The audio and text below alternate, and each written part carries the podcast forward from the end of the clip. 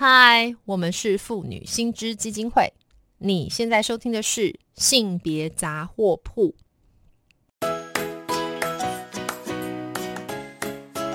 性别法律 A B C。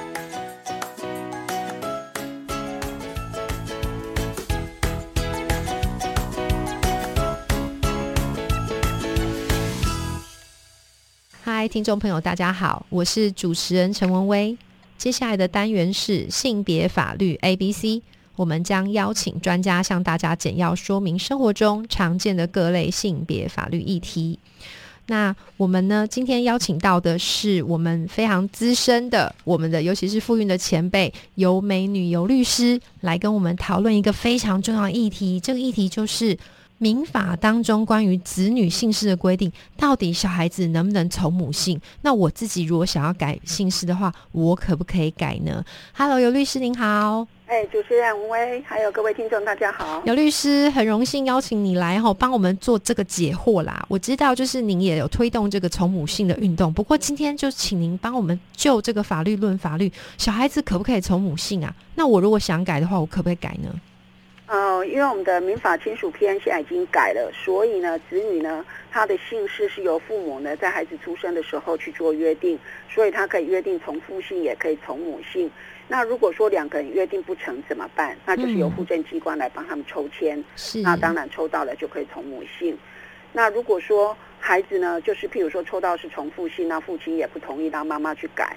那这样子怎么办呢？对，那当然这时候呢，就是可以啊，孩子成年的时候，他就可以自己去啊，就是去选择他到底要信父亲的信，或是信母亲的信。嗯，那如果说孩子还没有成年，但是呢，他希望说他要从从母姓，譬如说啊，爸爸有家暴啊，或是说啊，他这个父母已经离婚了，那他跟着妈妈，那妈妈又在结婚，可是他又信着爸爸的姓，那每次就会造成很大的困扰。嗯，所以他也可以就说父母的离婚，或是说父母有一方已经死亡哈，或是啊双方死亡，哦，或是说一方或是双方呢生死不明的话，是那他们就可以去要求呢把它改，就可以到法院去请求改变子女的姓氏。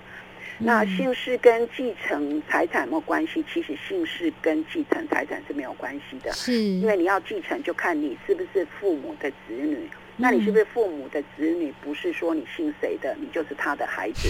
是说，好，你爸爸妈妈结婚，那你是他们生的小孩，嗯那你当然就有继承权。嗯那即使你不是爸爸妈妈结婚，你是外面的小三生的孩子，是但是只要爸爸有认领你，你仍然是属于算跟婚生子女一样，你也是可以继承的。所以这个跟你的姓氏是完全无关。哎是。那我再问一下，那如果说我今天成年之后，我如果想要改姓的话，我也我要怎么做啊？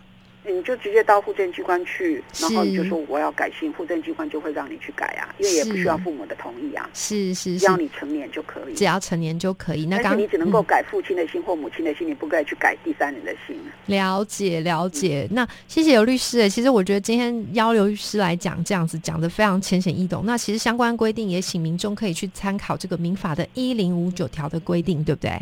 对，是好，今天非常谢谢律师来帮我们听众解惑。那如果听众还有什么样的法律疑问的话，非常欢迎打电话到我们妇女新知基金会的法律咨询专线零二二五零二八九三四零二二五零二八九三四。我们接线的时间是每周一到周五的白天上午九点半到十二点半，下午一点半到四点半。今天再度谢谢尤律师来帮我们解惑哦。谢谢谢谢您，好，拜拜。拜拜。